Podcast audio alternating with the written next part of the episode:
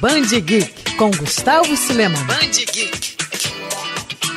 Se a gente pudesse definir Black Hammer em uma palavra, mais ideal seria desconstrução. Isso porque a criação de Jeff Lemire é uma história diferente sobre super-heróis, mas recheada de referências e aventuras. Uma verdadeira desconstrução do gênero. Ao mesmo tempo que aborda batalhas épicas, o gibi também traz reflexões profundas sobre temas como memória, isolamento, esquecimento e depressão. A saga dos heróis de Spiral City começa após a derrota do maligno antideus. A vitória acabou custando caro ao grupo, que foi relegado a viver uma espécie de purgatório formado por uma fazenda isolada onde devem esconder seus poderes. E por lá os personagens acabaram vivendo com uma família por 10 anos, até que uma estranha visita muda tudo, trazendo esperança e também o prenúncio de dor e destruição. Premiada lá fora com Eisner, o Oscar dos quadrinhos, a saga chegou ao fim no Brasil com o lançamento do quarto volume da série pela Intrínseca. Era da Destruição Parte 2 é um prato cheio para quem gosta de HQs com um tema mais adulto, mas ao mesmo tempo cheio de fantasias e referências. O que não faltam são homenagens ao rei dos quadrinhos, Jack Kirby. Imperdível.